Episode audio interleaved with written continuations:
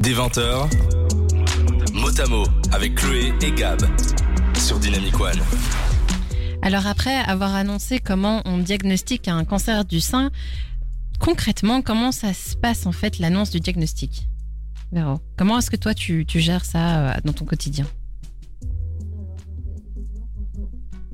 Lorsque nous recevons en consultation une patiente atteinte d'un cancer du sein, souvent un certain nombre d'examens sont déjà réalisés, soit par le médecin traitant, par le gynécologue ou par les euh, chirurgiens aussi. Donc les patientes arrivent souvent à notre consultation avec euh, mammographie, échographie, biopsie faite. Comme ça, on peut lui annoncer de quel type de cancer du sein il s'agit et surtout lui expliquer les traitements qui l'attendent. Est-ce que, je t'in- je t'interromps pendant que tu expliques, mais euh, le fait qu'elle fasse tout ce bilan avant d'avoir vraiment euh, la conclusion, euh, l'annonce chez un oncologue, ça prend du temps? Effectivement, d'un endroit à l'autre, ça peut prendre du temps. Euh, c'est défini aussi par l'accès à certains examens qui parfois être un peu long, par exemple l'accès à l'IRM, euh, mais également aussi le temps de, des analyses qui sont, nécessaires et incompressibles, par exemple pour la biopsie, comme j'avais expliqué avec les différents marquages qu'on va réaliser pour identifier les récepteurs aux oestrogènes ou l'HER2, ça peut prendre plusieurs jours, donc effectivement le temps pour les patients, ça paraît indéfiniment long. Pardon, je t'avais du coup interrompu, mais ça m'intéressait d'avoir la réponse. Je t'en prie, euh, continue. Donc euh, lors de la consultation d'annonce, qui est souvent une consultation plus longue que des consultations habituelles de suivi, donc on explique à la patiente de quel type de cancer il s'agit, quel traitement on va faire, dans quel ordre aussi. Toute cette démarche thérapeutique est validée bien sûr en commission, avec nos collègues en chirurgie, en radiothérapie notamment. Et donc souvent, dans un second temps, la patiente est revue aussi par une infirmière. Donc ça, c'est un temps très important puisque lors de la première consultation d'annonce, les patientes reçoivent énormément d'informations et on est juste incapable de tout retenir. Il y a toute une partie psychologique à gérer et on propose souvent aussi un suivi psychologique. Donc d'ailleurs, au quotidien, il y a aussi à l'Institut Jules Bordet et d'autres instituts, les psychologues font partie intégrante de l'équipe soignante.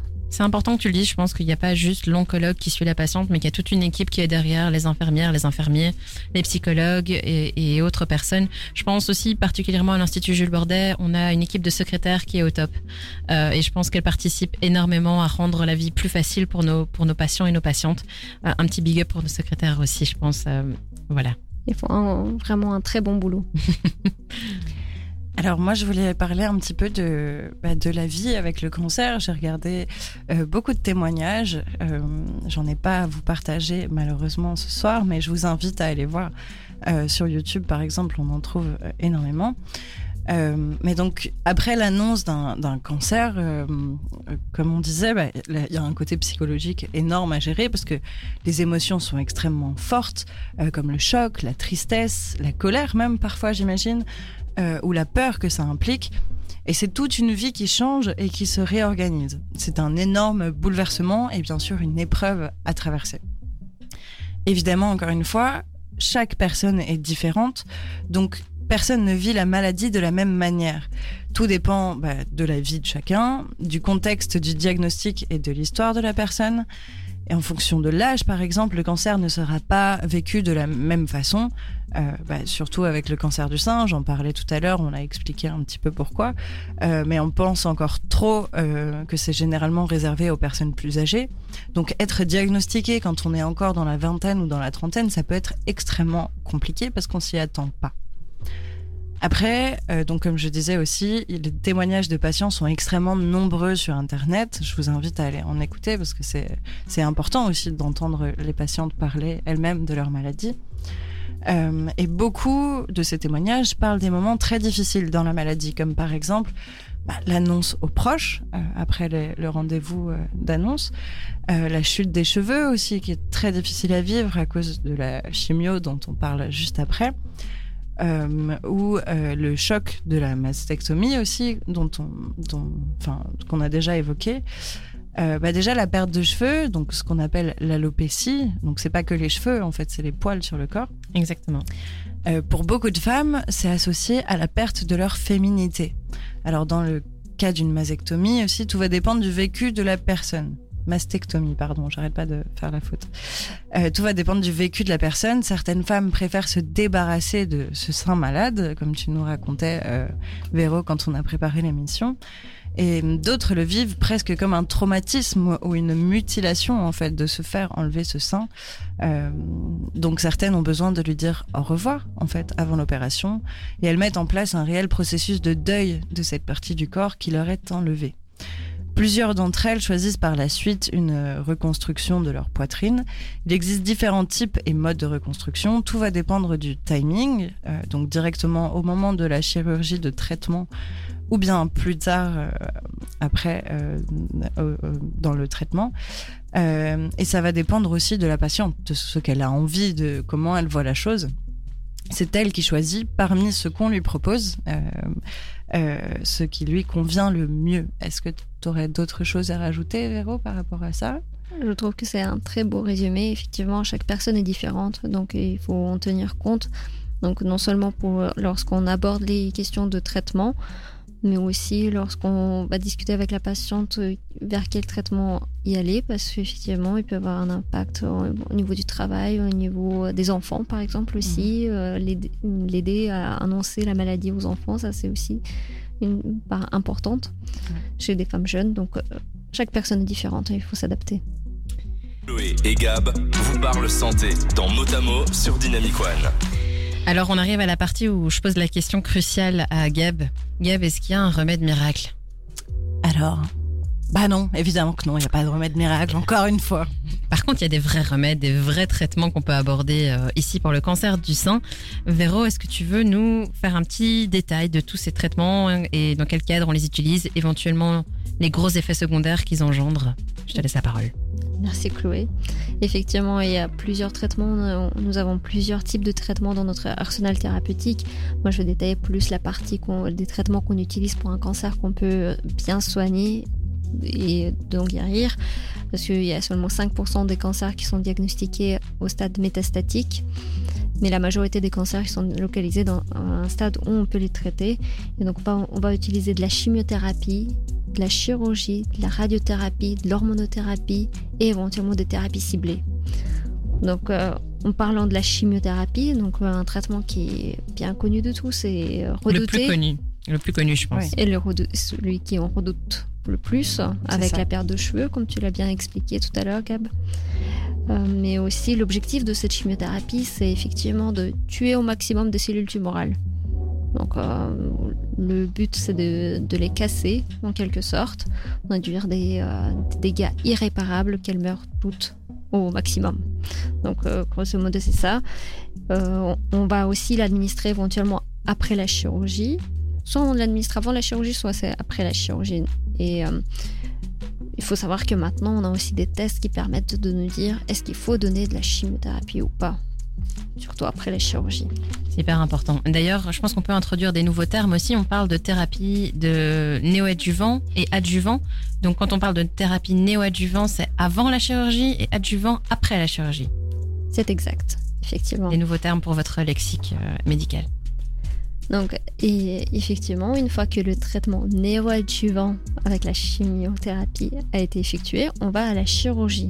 Donc on propose, malheureusement, au jour d'aujourd'hui, on ne peut pas faire de traitement de cancer du sein localisé sans passer par cette étape. Donc le type de la chirurgie va dépendre du bonnet, c'est-à-dire de, la taille de vos seins, euh, mais aussi de la tumeur, où est-ce qu'elle était localisée et sa taille initiale. Donc il y a la chirurgie du sein, mais aussi la chirurgie des ganglions, comme on avait expliqué tout à l'heure, au niveau du creux axillaire. En dessous du bras, donc. Voilà. Mais parfois, ces deux traitements ne suffisent pas. Il faut compléter encore par un traitement local qui est la radiothérapie. Donc on va envoyer des rayons au niveau de là où la tumeur était localisée pour réduire les risques de récidive à cet endroit-là. Et donc la radiothérapie c'est ciblé. Donc on va vraiment viser à l'endroit où il y a un problème. C'est pas, on vous envoie pas des radiations sur tout le corps. C'est exactement très ciblé. Des, euh, des, techniques de radiothérapie euh, ont complètement changé ces dernières années. Et donc, euh, un des effets secondaires qui peut être redouté, c'est les rougeurs liées à la radiothérapie. Effectivement, les techniques sont tellement modernes que maintenant, on arrive à réduire le nombre de séances et aussi réduire de façon dramatique tous les effets secondaires. Et enfin, un traitement très important qui est l'hormonothérapie, puisque c'est un traitement long pour les cancers du sein qui sont hormonosensibles, qui représentent 70% des, cas. On va donner un traitement euh, l'hormonothérapie, donc c'est un peu un abus de langage, puisqu'on ne va pas donner d'hormones, on va donner au contraire des bloqueurs d'hormones, en quelque sorte. D'accord, moi je pensais vraiment qu'on donnait des hormones, justement. Donc on, donne des médicaments qui vont bloquer l'action des, euh, des, hormones au niveau des cellules, et notamment au niveau des cellules tumorales. Et ça sert surtout à prévenir le risque de rechute. En général, c'est donné pendant 5 ans, mais parfois on est obligé de prolonger le traitement jusqu'à 10 ans. Donc c'est adapté vraiment à la patiente, la situation de la patiente. Ce qui est vraiment embêtant avec ces traitements, c'est que c'est long et c'est à prendre tous les jours. Oui, en effet. Et alors, j'ai entendu parler d'immunothérapie aussi? Alors, immunothérapie, effectivement, c'est quelque chose qui a changé la vie des, millions de patients, mais avec des cancers comme cancer du poumon, cancer du rein ou de la vessie.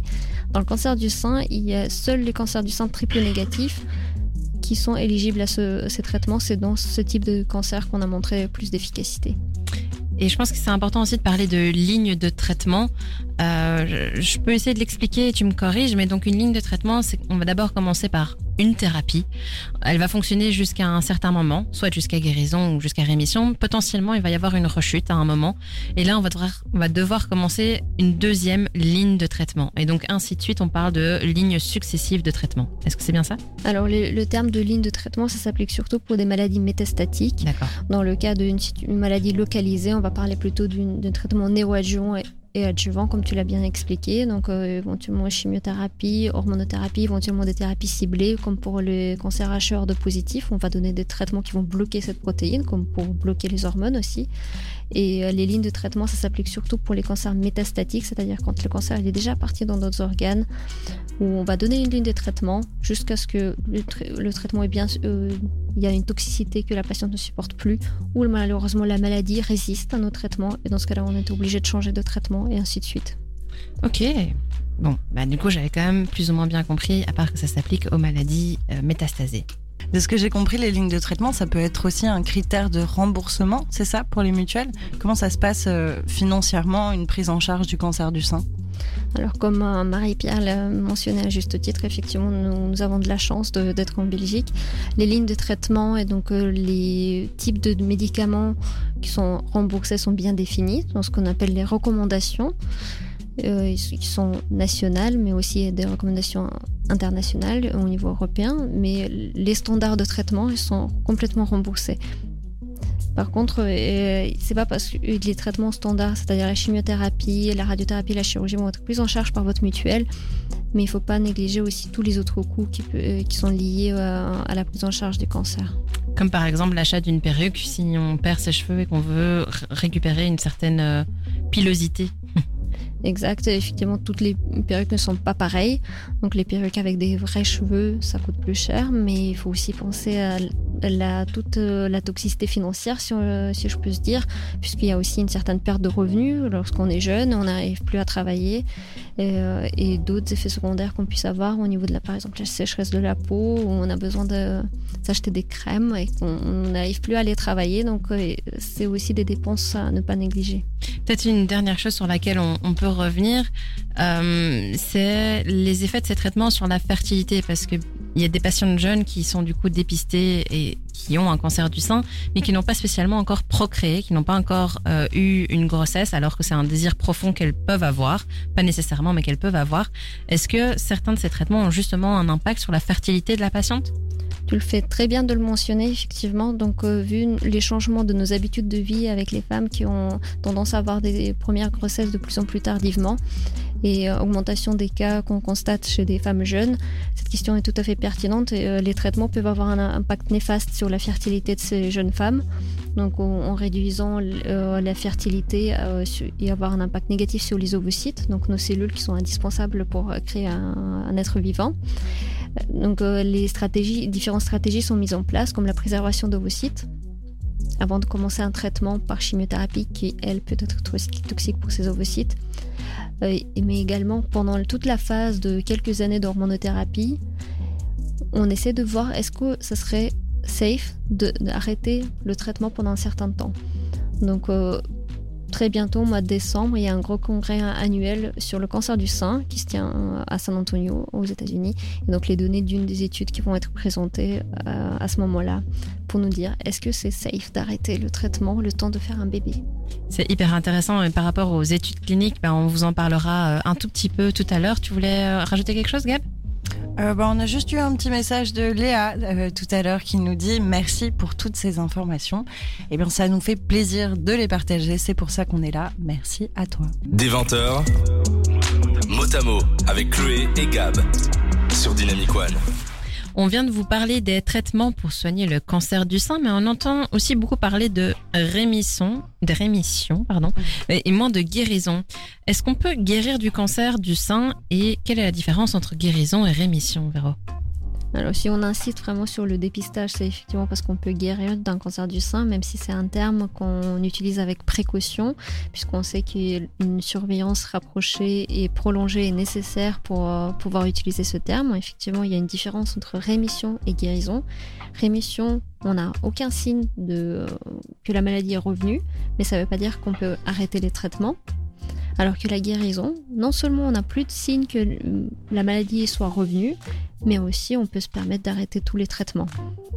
Une grosse nuance quand même. Et tu parlais de, donc de guérison. Quel est le pourcentage de, guérison? Quel est le pourcentage de chance de guérir d'un cancer du sein? Si on le détecte à temps, c'est-à-dire dans un stade où la maladie est vraiment une petite boule, c'est plus de 90%. C'est énorme quand même. Hein. ça fait plaisir à entendre qu'il y a quand même beaucoup de super plaisir à entendre. Mais du coup, je repars sur un truc euh, un peu moins, euh, qui fait un peu moins plaisir, mais, tout autant nécessaire. Tout autant nécessaire. Est-ce que après un cancer, on a plus de chances d'en développer un autre ou d'autres?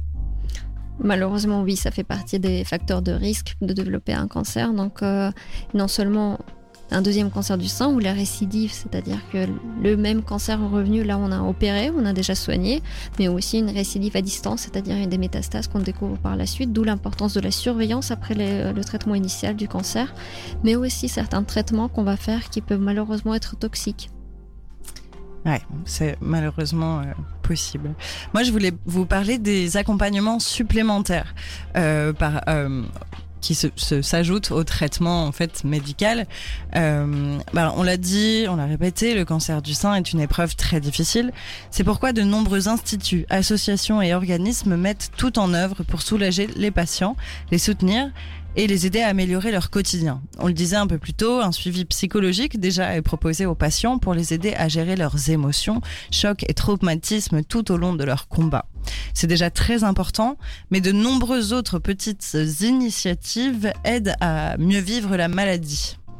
Chloé, par exemple, on a les soins socio-esthétiques. Oui, on parlait de perte de féminité ressentie par certaines femmes tout à l'heure. Ben, en effet, les traitements et la maladie, votre corps va changer l'apparence aussi. Vous pouvez perdre vos cheveux, vous pouvez avoir une, chirurgie qui va diminuer votre poitrine, euh, une ablation, mais il y a des reconstructions qui sont possibles tout d'abord. Euh, mais c'est aussi pour indiquer que euh, l'image de soi hyper importante à entretenir et en tout cas à euh, essayer de booster un maximum avec ces, changements qui peuvent survenir lors de vos traitements. De nombreuses initiatives mettent en place des ateliers ou des dons pour aider les femmes à se sentir à nouveau belles, comme des dons ou des prêts de perruques, des ateliers de nouage de foulard, du maquillage ou même des tatouages sur la poitrine. Il y a aussi les groupes de parole qui existent, qui sont hyper importants. Quand on est malade, ou même plus généralement quand quelque chose ne va pas dans notre vie, hein, euh, de toute façon, ce qui fait du bien, c'est d'en parler et de se sentir soutenu. Alors pour ça, certes, on a des proches. Mais très souvent, parler à quelqu'un d'extérieur à notre vie ou à quelqu'un qui traverse la même chose que nous se révèle assez nécessaire, notamment pour se sentir compris, pour que la personne euh, avec laquelle on parle euh, comprenne en fait ce qu'on traverse euh, réellement. C'est pour ça que de nombreux groupes de parole existent ou même d'activités proposées par des ASBL et des instituts dédiés au bien-être des patients. Et enfin, une dernière chose, et je vais encore appuyer là-dessus, c'est euh, le sport. Toujours le sport. Vous allez encore m'entendre, hein. on va en reparler dans les différentes émissions. Jusqu'à 22h, Chloé et Gab vous parlent santé dans Motamo sur Dynamic One. Et je voulais vous faire un point sur la recherche. La recherche, on en a un peu parlé tout au long de l'émission. Alors, je vous, le disais, je suis, euh, je travaille à l'Institut Jules Bordet, je travaille dans la recherche et donc je peux un peu vous en parler. Quand vous entendez recherche, vous pensez que vous allez être un Kobe pour une étude. Alors, j'aimerais clarifier une chose. Avant tout, une participation à une étude clinique, on va vous informer du but de la recherche, des éventuels traitements, de leur toxicité, des procédures qu'il y aura, de vos droits en tant que patient, des critères à remplir pour pouvoir y participer et plein d'autres informations. On vous demandera ensuite d'y réfléchir et de plus tard dire si vous souhaitez ou non participer. C'est un consentement qu'on vous demandera de signer avec toutes ces informations. À tout moment dans l'étude, vous pouvez arrêter de participer pour n'importe quelle raison ou pour aucune raison. Si vous voulez arrêter, vous arrêtez, c'est tout, c'est votre droit.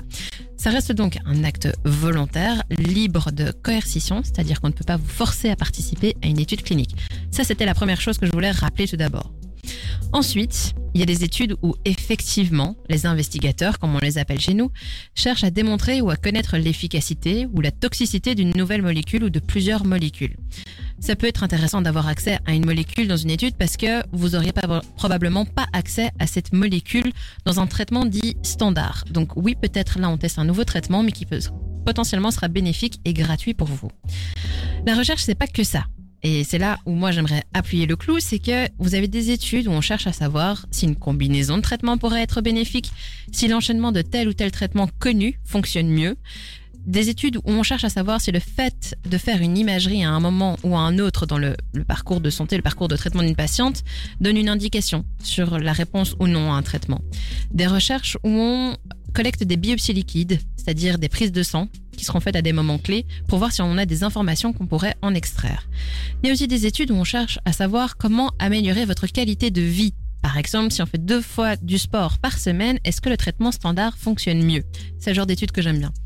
Des études où on explore de nouvelles méthodes d'administration, savoir s'il y a une différence ou une préférence du patient pour une administration par voie orale, c'est-à-dire une pilule qu'on avale, ou par voie intraveineuse, c'est-à-dire via une perfusion.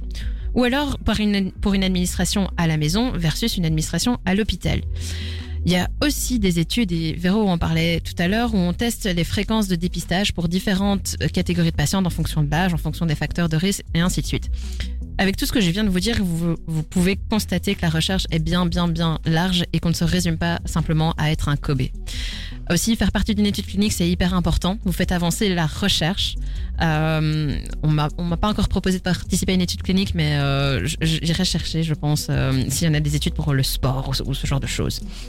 Euh, une étude, c'est aussi quelque chose qui n'est pas lancé du jour au lendemain. Le process de mise en place, on compte en général entre 6 mois à un an. C'est un processus assez réfléchi, vous vous en doutez, qui doit être validé par un comité d'éthique. Et alors, en Belgique, il doit aussi être validé par l'Agence fédérale des médicaments et des produits de santé, la FMPS. Si vous souhaitez savoir s'il y a une étude pour vous, on peut vous conseiller d'aller dans des grands centres universitaires comme l'Institut Jules Bordet on est un peu biaisé, j'avoue, Véro, de, conseiller celui-là. Il y a aussi Saint-Luc qui se trouve pas loin des, studios de Dynamic One. Ou en tout cas, ce que vous pouvez faire, c'est en parler à votre médecin traitant ou à votre oncologue. Voilà, je finis mon monologue sur la recherche. Alors, je vais rebondir une seconde sur ton monologue. Tu as dit deux fois Kobe. C'est hyper drôle parce que bah, nous, on est françaises, du coup, chez nous, on dit pas ça. Et je crois que c'est la première fois que j'entends quelqu'un dire ça. On dit cobain. Enfin bon. Chacun dit ce qu'il veut, d'accord On te pardonne. Je, on m'enlève toutes mes gommettes, c'est ça C'est ça. tu me les donnes. Euh, moi, je voudrais parler euh, la semaine euh, la semaine dernière. Il me semble qu'on a parlé de comment ça se passe euh, sur les réseaux sociaux. Exactement. Et euh, ben là, on a trouvé ça intéressant de revenir dessus aussi. Alors, au mois d'octobre, sur les réseaux sociaux, la couleur qui domine, évidemment, c'est le rose. Pour mettre en, lumière, pardon, le Pink October, le monde entier y va de son contenu. Alors déjà, on trouve différents challenges. Pour une fois, je les trouve pas débiles ou dangereux, mais ça, un jour, on y reviendra. Euh, qui ont pour but de faire parler de la campagne. Sur TikTok, on en trouve plein. Challenge sportif, euh, danse, qui d'ailleurs pour la plupart inclut la palpation, euh, des défis euh, 31 jours d'outfit of the day, euh, tenue du jour, euh, rose, euh, ou bien encore des vidéos d'événements de sensibilisation euh, euh, comme les Pinktoberfest, euh, souvent organisés pour lever des fonds. Euh, sur Instagram, des challenges graphiques ou visuels, par exemple une photo rose par jour ou un dessin rose. Et je suis aussi tombée sur le challenge de se colorer les cheveux en rose et de taguer ses amis pour qu'il ou il ou elle le fasse. J'ai failli le faire. Je suis extrêmement déçue. Je suis extrêmement déçue. Elle n'a pas les cheveux roses, elle n'a qu'un chouchou rose. Faire parler de la campagne, c'est déjà super, mais sur les différentes plateformes, on retrouve aussi énormément de contenus de sensibilisation qui décrivent les symptômes, incitent à aller se faire dépister, encouragent aussi l'autopalpation avec des guides de comment le faire. On retrouve aussi énormément de témoignages de femmes qui sont passées par là et qui nous racontent leur combat. Je suis par exemple tombée sur beaucoup de vidéos de femmes qui ont subi une, une mastectomie simple euh, ou double, je ne sais pas si on dit comme ça, mais euh, enfin partielle ou complète, euh, et qui montrent leur poitrine pour sensibiliser sur les réseaux. En tout cas, c'est admirable qu'elles ont le courage de faire ça et de se montrer à nu, littéralement. Je réagis sur un petit message de Coach Doré qui nous dit Force à toutes les guerrières qui luttent contre le cancer. Force à vous les filles. Et, et pas que les filles d'ailleurs. Oui. Euh, Octobre Rose, c'est aussi l'occasion pour des marques de faire des actions commerciales et d'amélior- d'améliorer leur image de marque avec du pink washing, comme on l'appelle, euh, et des autres stratégies marketing euh, sur le cancer du sein. Heureusement, il y a aussi beaucoup de bons et de vraies communications qui aident à la sensibilisation. Une marque en particulier euh, dont je suis assez fan, c'est la marque Savage Fenty, donc la marque de lingerie de Rihanna, qui encourage les membres de leur communauté âgés de moins de 40 ans à l'autopalpation mammaire de façon mensuelle dans leur routine. La marque s'est aussi engagée à faire don à l'association américaine Keep a, Bre- a Breast. euh, Bien dit. Merci. Euh, dont la mission est de réduire le risque du cancer du sein par l'éducation, la prévention et, des actions concrètes. Moi, ça me fait plaisir en tout cas quand euh, des marques comme ça agissent pour le bienfait et financièrement aussi. hum, Il y a une partie de leur rapport financier qu'ils reversent à des associations. Je trouve ça admirable. Merci Rihanna, on t'aime. Des 20h, mot à mot avec Chloé et Gab sur Dynamic One. On arrive dans notre dernière partie, les conclusions. Euh, J'espère que vous avez passé un bon moment avec nous. Euh, vous n'êtes pas directement concerné par le cancer du sein, mais vous voulez quand même aider. Eh bien, il y a des solutions. Tout d'abord, Octobre Rose, c'est un appel aux dons. J'ai bien aimé sur le site de la Ligue, contre le cancer, euh, on vous propose donc de faire des dons et ils illustrent les montants en disant par là, si vous donnez 300 euros, ça représente en fait une aide à domicile pour une patiente pendant 6 mois. Si vous donnez 180 euros, c'est une aide au financement d'une prothèse mammaire. Si vous donnez 50 euros, c'est une heure d'activité physique adaptée pour les personnes malades et ainsi de suite. Ouais, vous pouvez aussi vous mobiliser en participant à d'autres initiatives où vous faites aussi un don, mais pas forcément d'argent.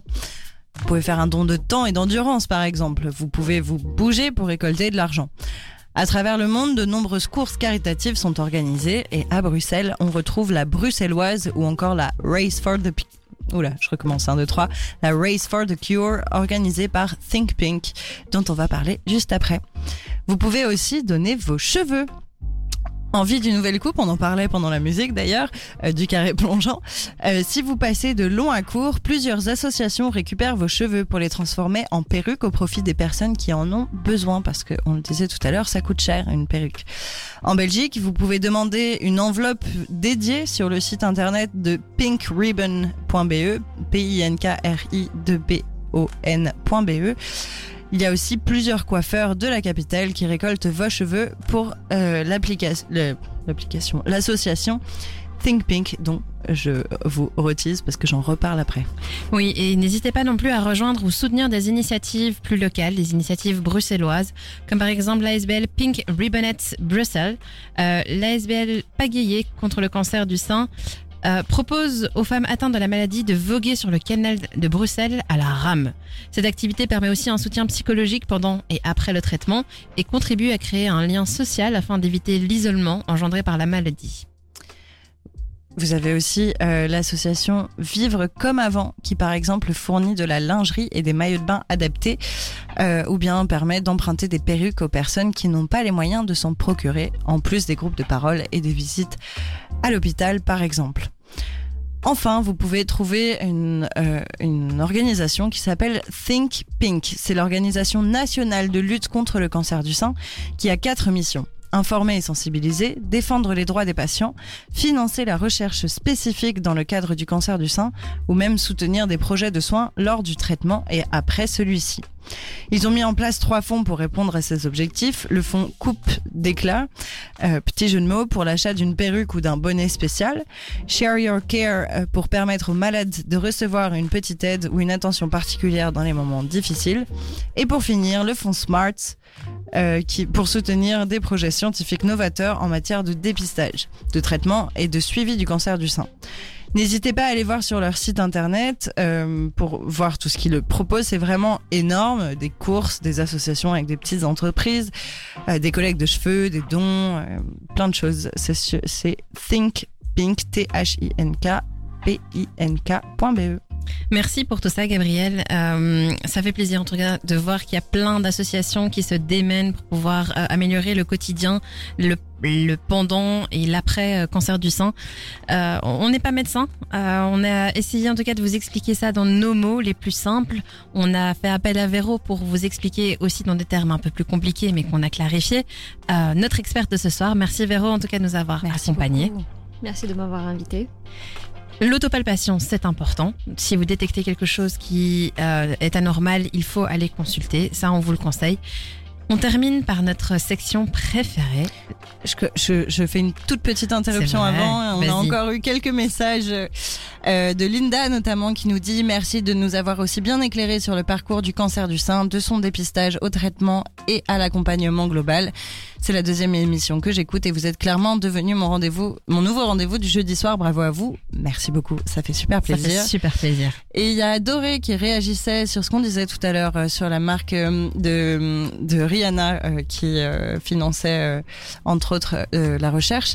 Il disait faudrait voir si toutes ces marques n'utilisent pas de produits cancérigènes. C'est vrai, on pourrait, il faut le vérifier. Il y a Julie aussi qui nous dit super émission. Merci les filles. Eh bien, merci à vous. Merci de nous écouter. Sans vous, notre émission n'est pas pareille en tout cas. C'est sûr. Les take-home messages, la dernière partie de ce soir. L'autopalpation, c'est important. Faites-vous dépister. Ne pas avoir peur des traitements. Le cancer du sein n'est pas une fatalité, on peut en guérir. Vous n'êtes pas seul. C'était les mots de la fin, les take-home messages, les messages à prendre chez vous, à la maison. Gabriel et moi, on vous souhaite une bonne soirée. On vous retrouve jeudi prochain, même heure, même endroit, 20h, 22h dans Motamo. Merci en effet à vous, merci à Véro de nous avoir euh, rejoints ce soir. Ça nous tient à cœur de partager toutes ces informations-là dans la bienveillance. Et euh, on vous retrouve en effet la semaine prochaine. Passez une belle soirée et à jeudi prochain. Bonne soirée.